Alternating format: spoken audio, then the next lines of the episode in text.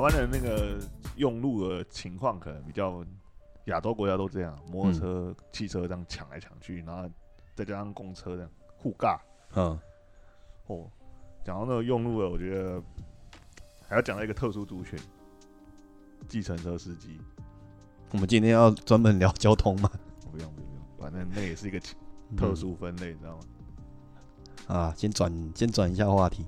对，我们要讲一下啊，先开场，先开场啊！欢迎来到膝盖不要超过脚尖，我是马克。我是燕宁，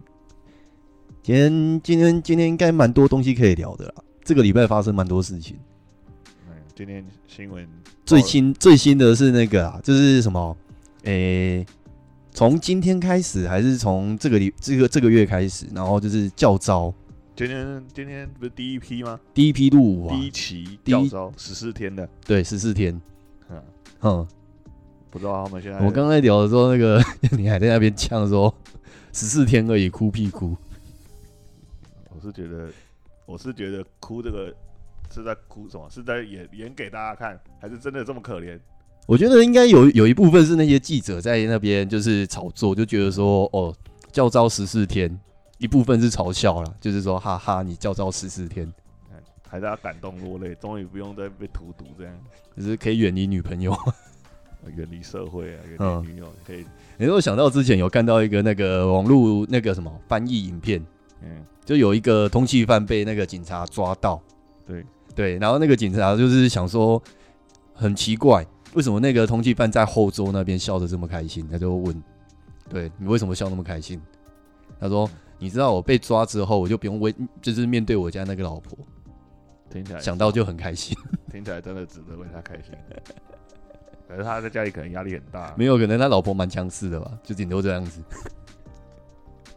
哦对吧？只是十四天，我觉得他的其中一个就是。就是国防部他们自己有试出说，可能里面未就是未来十四天他们是怎么规划嘛？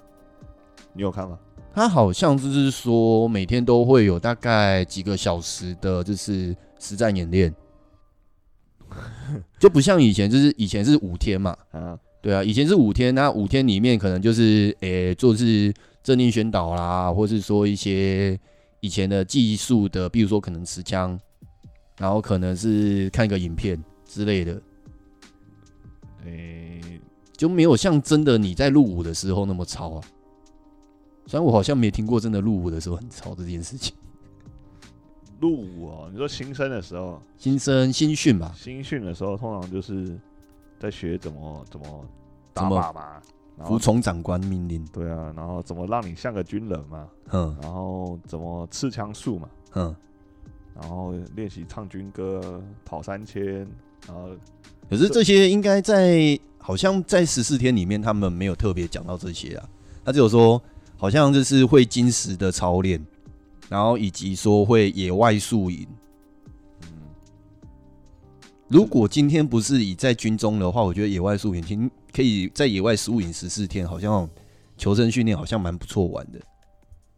可是你自己想，你除了睡觉以外，从早上六点就要起床，起然后七点吃完早餐到十二点之间，你要你要做什么？六点起床，然后七点吃完早餐，啊，八点八点八七点吃早餐，八点开始你要开做什始么开始就训练啊。啊训练什么？哇塞，对呀、刺枪术、哦。应该不至于是智商，应该有还是以前他们这个新兵新训在做这个叫单兵作战训练，这个什么打靶啊、然后哎、那个呃他们有这个单兵单你兵训练。那个时候新训都在做什么？就是单兵训要背那个剧本啊，他们有十十十一到十号剧本这样，哼，单兵作战一，单兵作战二，然后然后就是一一整套的这个口令流程。啊你、才十四天还要背那个？我不知道，因为我那时候，呃，二零一八年回去教导的时候，也在也在叫我们练这个，哼，然后他们练这个之外，然后就练习怎么怎么趴着射击卧射的这个射击预习，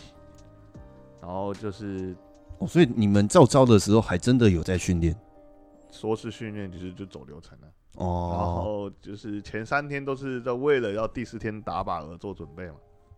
，OK，然后第五天要放假了，啊那放假就那天就哦没什么摆烂啊，啊没什么事，也不是摆烂啊，就没事而已。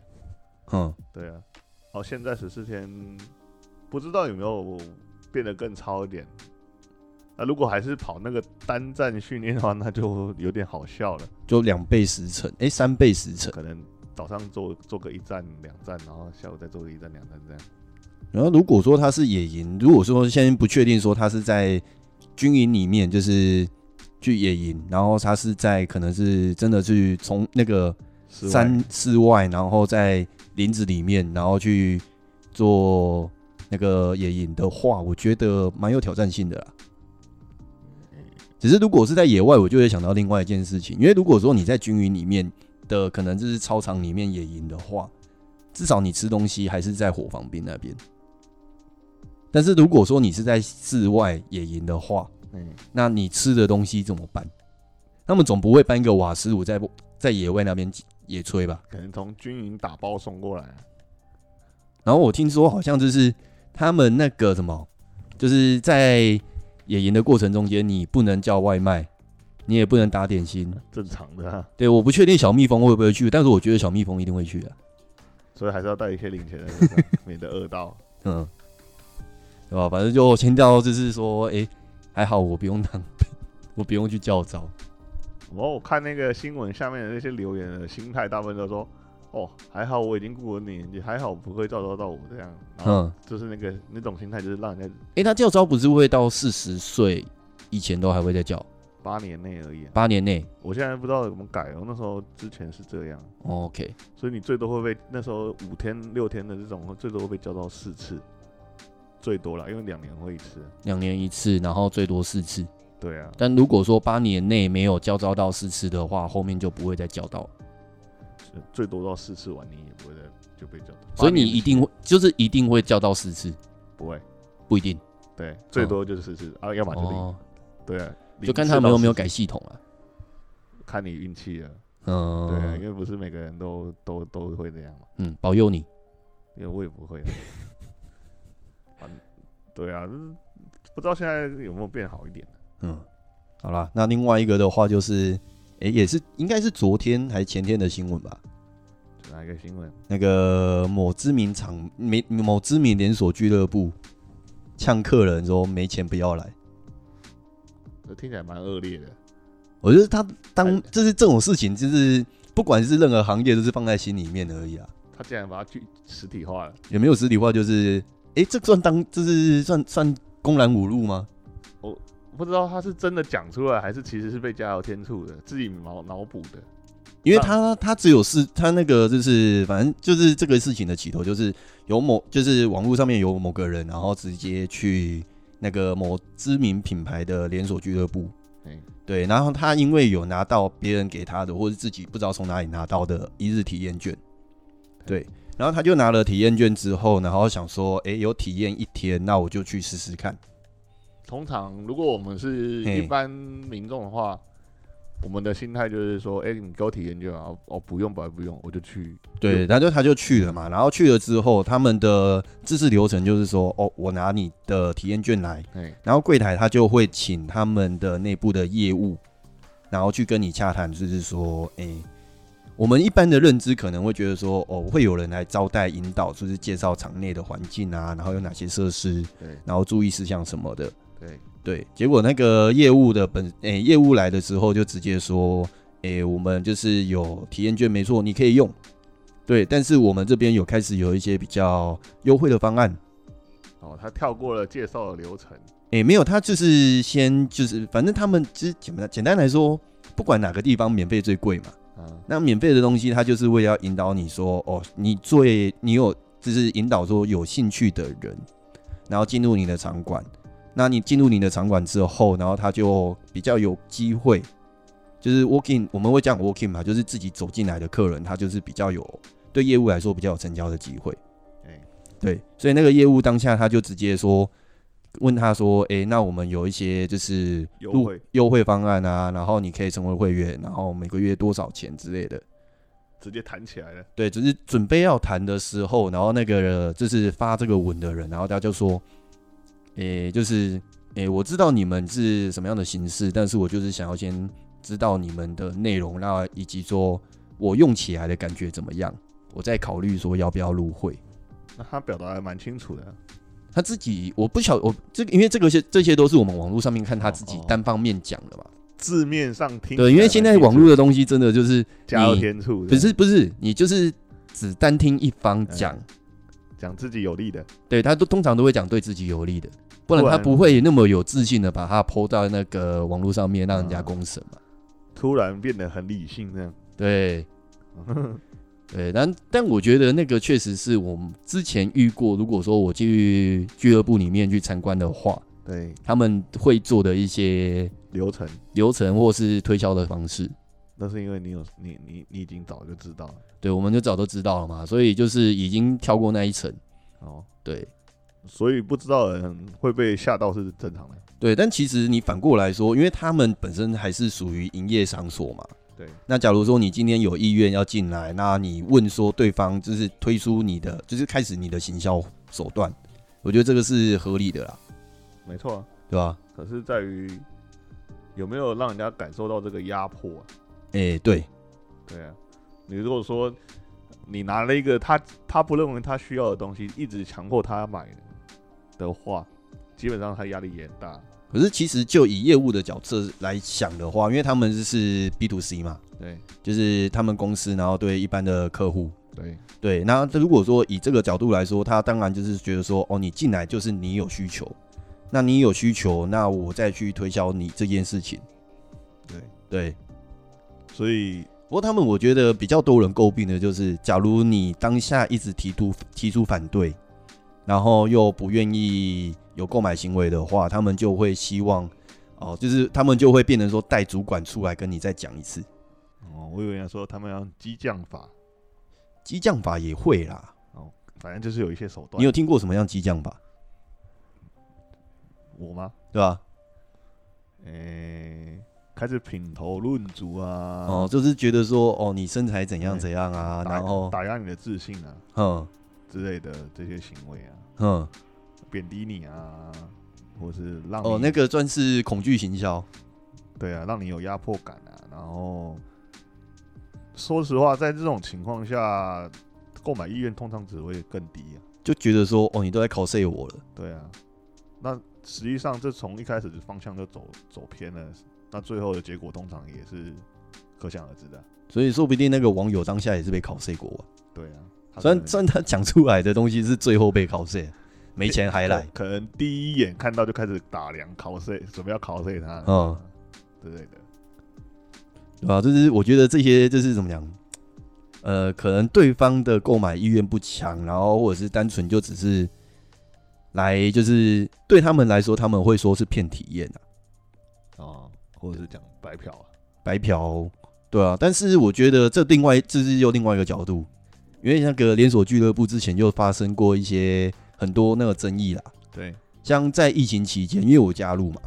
然后疫情期间的话，他就有提出就是说，哎、因为疫情的关系，我们暂时不提供毛巾。对，对，这样你有听过这个小新新闻吗？有啊？对，这样不是违约吗？哎、对，后面就是被消保，好像不知道某不不知道确切的最终原因是什么，他们终于后来又恢复了。中间还还过了一两个礼拜，不是吗中间不止吧，一个月，他们撑了大概快一个月了，没有，表示毛巾压力挺大的。放假了一个月，终于可以复工了。他们就想说啊，那个诶、因为去年的去年那个五那个三级警戒嘛，然后健身房各大场所都是禁止进入、禁止禁止营营业业，对对，然后他们那个时期就可能就是烧了蛮多的预备金，对然后想要借用这种方式，然后减少他们的开销。以我们自己外人的想法，应该是这个样子啊，对对，猜测猜测，对，一切都是猜测，一切都是猜测，没有根据的。我们猜测，因为我们不是这个员工，所以我们只是猜测。对，我是使用者，但我就猜测嘛。对啊，对，然后反正就是因为他们当初的合约或是他们的行销广告上面都是说哦我会付毛巾，对然后就是结果到那个时期，然后就单方面觉得说哦我们不提供毛巾了。而且是对，然后就先是决定如果说那个，然后大家就是反弹很多的时候，他们就直接很飘飘撇的就说好啊，你觉得说不付毛巾不想来，我直接免免那个什么违约金，直接让你解。嗯，对，就是有一个期限。但是也没有没有持续多久啊。也没有持续多久嘛，他好像是在那一段期间有一个月的时间，就是说，哦，这个月来我就直接让你免免那个手那个什么违约违约金，然后直接让你解。但是在到期之前，这是算讲古了吧？反正是到期之前，他们就就说，诶、把那个什么，就是毛巾，就是某个某些非自然因素，嗯嗯，然后就说好，我们就回复提供毛巾。他可能发现起止不住血，这样止不住血，然后也止不，反正就是非自然原因嘛。那血流成河了，好不好？对然后可是后来又有另外一件事情发生，就是说，因为他们是说这个月到月底之前，你都可以来免手续费，哎、不对，免违约金解决解约。嗯，然后就有人觉得说，好，那我就因为你自己公告日期，那我在虽然你提回复毛巾了，对但是你说你已经公告说这段期间你可以免那个违约金解约，那我就在期限之前解，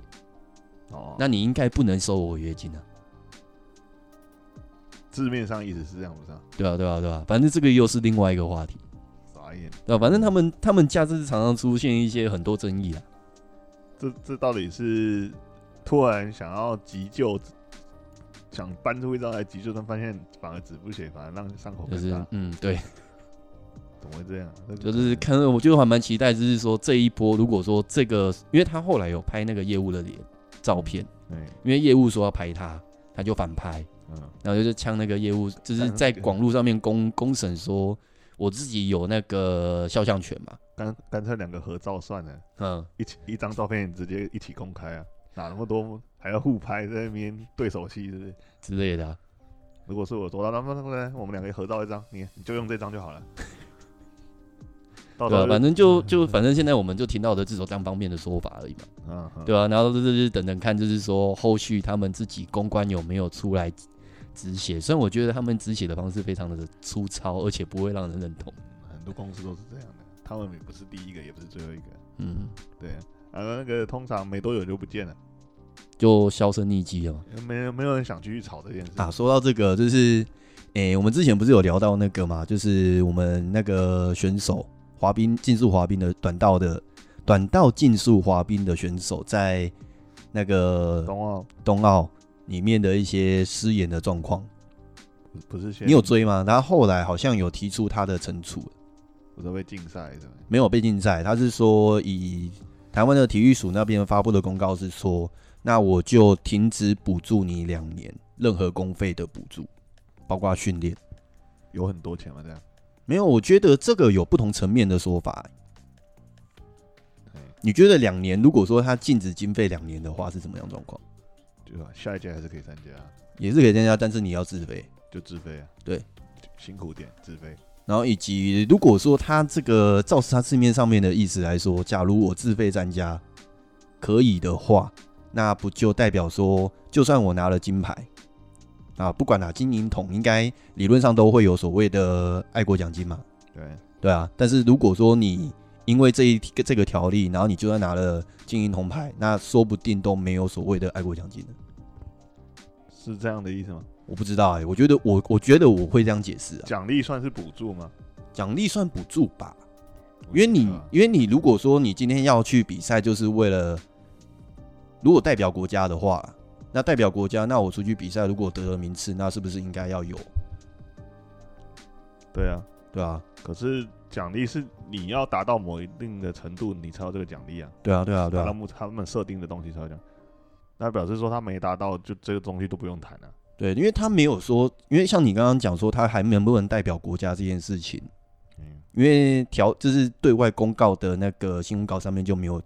详细解到解释到说可不可以代代表国家或是成为国手，就这个就没有讲，他只有说就是暂停补助跟训练费用的期那个两年期，要看他看他个人意愿有没有再继续比赛了。应该是对啊，不然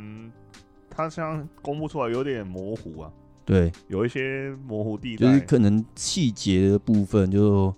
因为假如说他今天以个人名义去参加其他国家的一些小型的比赛，其实应该不会不行啊，他们他没有被禁赛啊，对啊，他还是可以比赛，只是他比赛得名之后拿不能拿到那个奖金，可能呐、我那时候我的我我这边的想法是这个样子，那时候成人才知道啊，嗯，对啊，不然他可能自己要问清不楚。过他自己好像也就是对外公布说，诶、这次冬奥比完之后就要准备退休。那好像跟他也没差了，对，其实好像就是有一派说法，就觉得说这两年的补助对他来说，其实有跟没有其实都一样，因为他自己要退退休了嘛。嗯不过以运动员来说，他不是好像大概三十多了嘛？是吗？他三十多了，我以为他很年轻哎、以我的年纪我，因为跟我差不多年纪，我会说他还年，也可以说他还年轻。我以为他二十几岁，没有，他三十多，那真的算选以运动员来说选蛮手生涯来说应该蛮高的了啦，对啊，年年纪算蛮大的。对啊，嗯嗯，啊，说到争议，我们还有最后一个话题，也是今天主要想聊的东西吧。就臀推事件跟健身房有比较大的关系，跟健身房有关系吗？跟健居家健身比较有关吧？健身产业健身产业，对。这个大家都很熟，很常听到的一个，对，就是反正事情的缘由是这样，就是某个健身网红，他应该是网红吧，反正应该他算健身网红吗？网红、网美都算啊。王美没有，应该是说，我现在刚刚只讲出来之后，我就搞不太懂，就是说他是网红这一件事情没错，他是健身网红吗？还是对他是有在健身的网红，他是主打健身的网红，主打健身、体态雕塑的网红？对啊，他的贴文、他的频道全部都跟健身有关的、啊 嗯，反正就是细节，如果说大家有想要去找的话，那就是翘臀圈之乱。跳臀军就是就搜寻翘臀圈之乱，应该可以就是多多少少找到一些它的争议的东西。但是其实这个东西，我觉得我追下来，因为它好像大概去上个礼拜的事件了。嗯，对它发生跟结束这件事情，我其实都没有什么 get 到，直到后来有人跟我提到这件事情，我才去反查。哦，我不知道燕妮你那边是怎样，我还是你一开始就知道这件事情？我是那时候发现很多个 IG 的健身教练都在发这个贴文跟动态，都在讲同一件事。哼，他们都说某个网红，我还我还一直不知道到底是哪个网红。就某网红的争议事件，对啊，因为他们都要说，因为他们都说这个网红教的这个呃动作、啊、使用方式会反而造成这个某某些其他的伤害，造成更大的问题啊，哎嗯然后他们要借机在在他们自己发一篇他们自己个人的观点。对，然后我就去各家都看一看，寻觅一下有没有一个我们的结论是一样的啦。对他到底为什么起争议这件事情，以及大家到底是要帮他，就是这个翘臀拳嗯对去怎么讲 cover 吗？还是就是做漂白，还是说顺便了解一下证明吗？对，顺便了解一下这个这个这些 IG 的网红或者是这些 IG 发文的人的背后的动机啊，去猜测一下这样。对，因为我觉得至少我自己爬文来说，我觉得这件事情其实从头到尾没什么好吵的。诶、我觉得你想你不想，你觉得没吵，但是别人觉得利用这个点可以吵啊。是啊，就是我们在录之前，我们就就是我跟燕妮有去聊过这些事情，他就觉得说这个是所谓的蹭流量、不是这这呃，抓住流量，流量密码，呃，冲一波这样，对。看有没有机会。但我看到那些点赞数好像其实都没怎么撑到， 对啊，毕竟主要的那个出出出错，人家说出错的那网红的粉丝有三四十万嘛。对吧、对啊，啊这些旁边我、发了一堆这个文的这些，可能可能几万、十万都不到。哼，对啊，对。然后反正就是事情的缘由，我觉得我自己理出来是这样，因为我我后来去发，就是我们今天录之前，我们今天礼拜六嘛，诶对，是上个礼拜发生的事情。那他后续好像是除了说有这个影片，然后要去，因为他的主要是要去推广有所谓的一个翘臀圈的道具。嗯，对，对那所谓翘臀圈的道具，它其实是一个带有弹力重量的弹力圈。对，对，那个弹力圈的话，它的设计是放在你的大腿或者是膝上的这个位置。对，对，那它这是提升的功效是说，它可以去提升你的臀部的肌力。呃，其实它有很多个方面向啦。第一个，它可能要让你提升你的臀部的这种感受度啦，对，然后或者是让你的大腿可以更大腿骨可以更更加的外转。对对，那其实这这都是介绍这个器材的好处。对，但是大家只看到好处的话，常常会忽略它的坏处。对，所以我们后来去整理了很多，我们就是还是有做一些功课，然后我们就是看一些其他的教练，或者是说想要去说所谓的翘臀圈是好还是坏的嗯一些，嗯，想要蹭流量的那些人丢的东西，我们这样会不会惹到那些人？是没有啊。第一个，我们不会用这种二分法去分配对这个东西啊。对，第一个，呃，再来就是说我我们我们要我们要去看的是什么？对，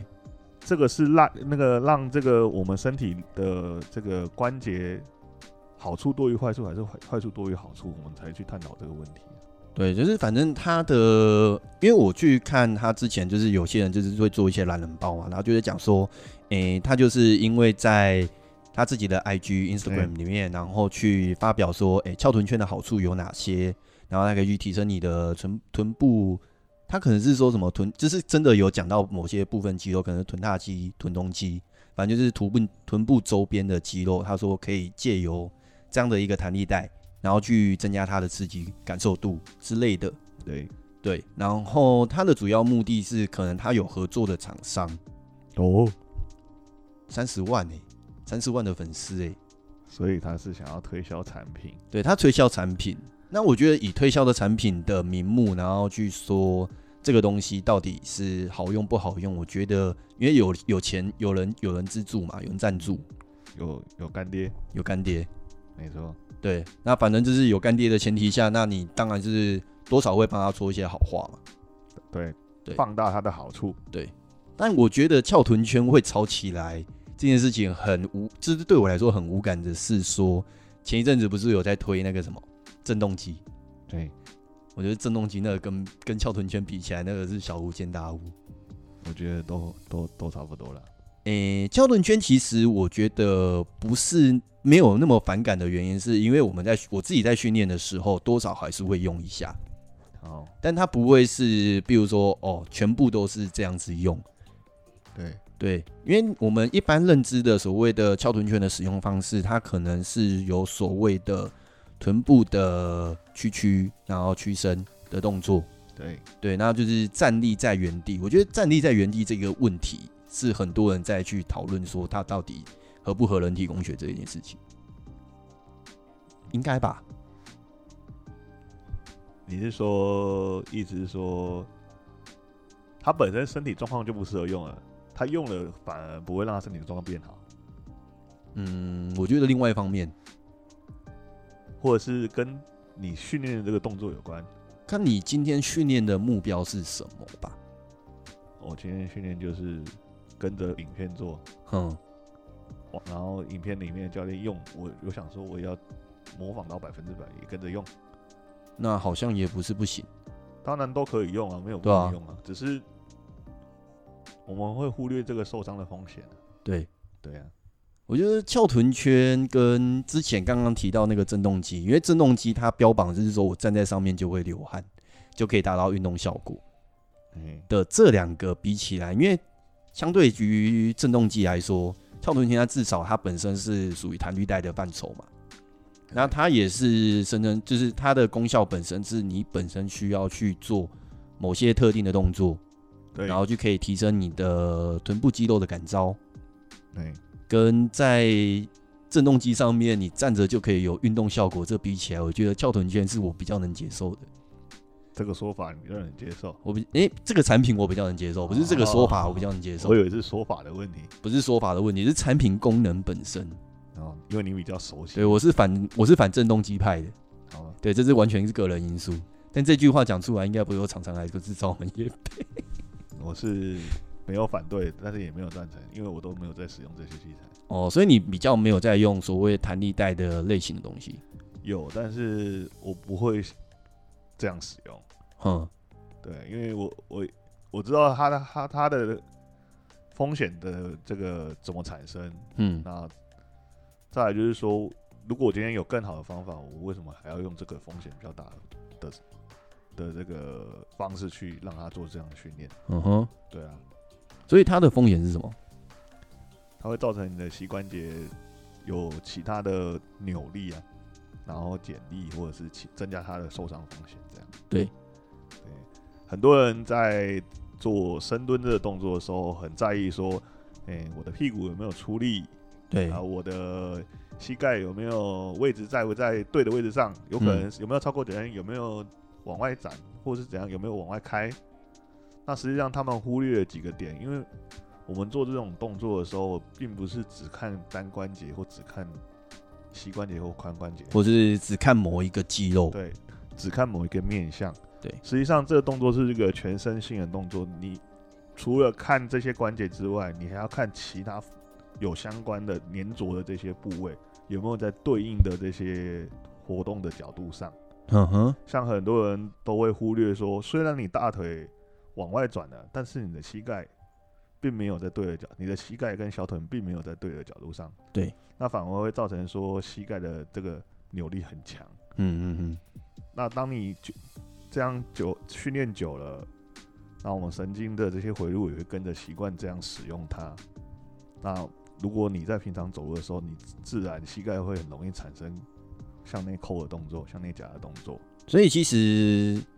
我觉得，如果说对于说中间加入的听众来说，我觉得需要帮介再重新介绍一下燕宁啊。对，因为燕宁他在训练上面，他是比较偏向是所谓的功能性的教练，哎、我比较专注于人体力学上的研究，嘿嘿，我对于怎么让人动得更好，然后怎么去让这个关节产生对应的动作，而不是单纯这就个是训练以肌肌肥大为主，或者是说雕塑线条。对所以，嗯，如果说之后听到燕宁讲，突然讲出一些比较艰深难懂的名词的话，就是他表示进入专所谓的专业状态。哎，我会尽量讲的浅显易懂一一点，因为不知道各位有没有在路上或在健身房看过有人走路的时候，很明显就是是膝盖内夹的，嗯，好啦，我们直接讲，就是说什么样的人不适合做臀对带。怎样的不适合做臀内带？我们之前大概就是有去解析所谓臀推带嘛。那所谓臀推带的话，他们的动作大部分我们会看到的是可能躺卧着的桥式，嘿，以及说站姿的话，我就是一样是，因为它的动作本身就是一个弹力带，然后它去限限缩住你的大腿以及膝关节就是外转的一个状况。对，对，那所谓外转的话，就是你的脚会不会有一点外八嗯，外八或内八的人。然后如果说你在内八的话，就是有点内转；那外八的话，就是外转嘛。对，那臀对带的话，如果说就是刚刚有提到一个桥式，然后做一个推臀的动作，然后以及说我在站姿的状态的时候，去用臀对带去限制膝盖，然后去做深蹲的动作。应该是主要就这两种啊，就是目前市面上看到蛮多教练去做的示范影片，都会做到这两个动作。如果说以民众来讲啊，嘿，确实这两种是一个比较好辨认的方式。对，因为它这两个动作本身，它有一个特点，就是说它可以让你的动作比较简化，对，然后以及说在，因为你在做桥式的时候，就比较明显，就是说我在上的就是上推的动作的时候，我其实主要就是髋关节的那个屈伸，对，就是碰地，然后再上推。那上推的话，可能就到你的身体跟大腿呈现一直线的状态。很多人其实没有做到一直线，或者是做超过。哎、那就是我们刚刚有提到，就是比较不适合的人。对，其实我们应该，如果以教练角度来讲啦，啊是要去判别说他到底是适不适合这个动作？适不适合前，需要先知道他是做不出来呢，还是做不到。好，我们要解释一下这两个问题。做不出来，所谓做不出来是怎样？呃，应该说说他不会做还是做不到。嗯，不会做是因为他没有这个概念，或是没有这样的认知，所以没办法产生这样的动作。他不知道我的过程，就是整个动作的流程是什么，对，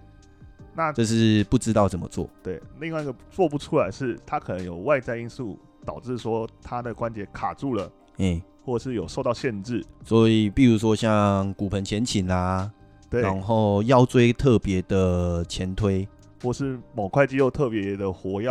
或者是某块肌肉特别的没力。对，所以如果可以的话，当然是要先去判别这两个东西到底是不会做还是做不出来。嗯，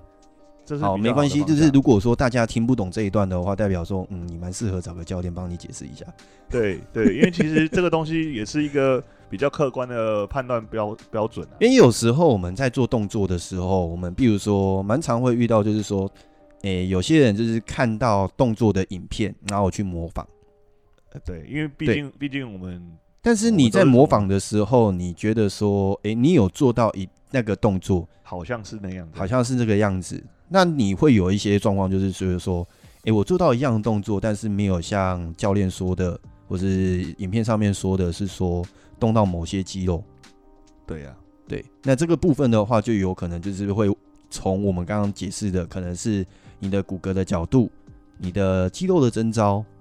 那可能是有些肌肉比较有力，可能是有些肌肉比较没有办法用力。对那从这个角度，然后再去寻找说你可以调整的方式，让你引导去做到你想要做的那个肌力训练的部位。对啊。或许你会发现，在某个环节加入了这个翘臀圈的时候是很有效率的。对，那或许有时候你会发现，加进去之后，你反而没有办法感觉到，或者是变得更糟。呃，都有可能。对，三分之一的几率。啊，我觉得应该有可能，他们就是会觉得说，那个网红他在介绍翘臀圈的时候没有解释到这一块，不够完整的。他就觉得说，每个人只要有这个器具，你就可以像我一样的翘臀。哎，可能他他所传达的资讯不够的完整，对，然后让人家有机可乘。嗯，可是我觉得每个那个营养品好像都是这样啊。那真的啊要要行销都嘛，这样放大自己的优势嘛，嗯嗯嗯对吧、减让人家就是少看到自己的这个弱势的点。 ，OK，差不多啦。所以我要有个结论吗？有个结论吗？其实如果以翘臀间这个事件来说哎，不是只有翘臀圈有这个问题，任何的器材都有这个问题。对，你要用哑铃，你要做这个就是深蹲，嗯，那我们的脚摆位的位置不同，然后以及说你想要训练的位置、你手拿的位置、重量的不同，其实多多少少都还是会影响到你的训练的目标跟训练的效果。应该说身体以外的这些物品啊，对，就连护具你就都有连可能应该是说，就连你徒手做，你不用拿任何东西去操作，你就会觉得说，诶，我明明跟你做一样的动作，对啊，但是你又就是我在操作的时候又跟你有不一样的感受。对啊，为什么你做俯卧撑胸可以很出力，为什么我腰很酸这样？或者是说我明明也是做伏地挺身，我只有觉得手臂有酸，但是胸没酸。对，哎、这是应该蛮多人会有感同样的感受啊，就是同样的问题出现啊了、对，嗯，如果有发现这个问题，哎、找手势的人或是找教练，对，手势对的教练，手势的教练 嘛，那他已经有教练了。对，不然可以留言给我们啊的、嗯哼，对，啊，我们尽力赶出我们那个 FB 粉丝页里面的文章啊。对，但是星光就是我们现在还在后续整理中，去引导，就是找出一些发文的方向。对， 嗯，对，还在难产中。有啦，已经生了很多出来了。哦，好好好，OK，好啦，那应该就是这些是本周发生的一些事情啊，没错，对啊，每件事都不大，但是都很精彩。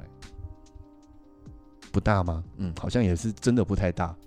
大概热度大概维持五天，周末就忘了。好啊，至少翘臀圈那件事情，这是大概隔了事发之后，可能大概隔了快一个礼拜才发，才才烧到我这里来。哦，我看有些当初急着要发文的教练，现在开始在灭火了。哦，这个东西哦，大家都我们是属于比较先像是让子弹飞一回的，就是我们先看一下，然后事情发生之后，啊，然后就是到总结之后，然后再去做一些评判就好。也没有评判了，结自己结论一下而已。就是我们自己的结论啊。那对大家听听看，那如果说真的有对你有帮助的话，也帮不妨帮我们分享一下，分享留言，然后让大家都知道原来还有这样的看法。对啊，之类的。对 Yeah，好啦，那我们今天应该就先到这边啦。对，好，我是马克，我是叶林，好，我们下堂课再继续啦，哎拜拜。拜拜。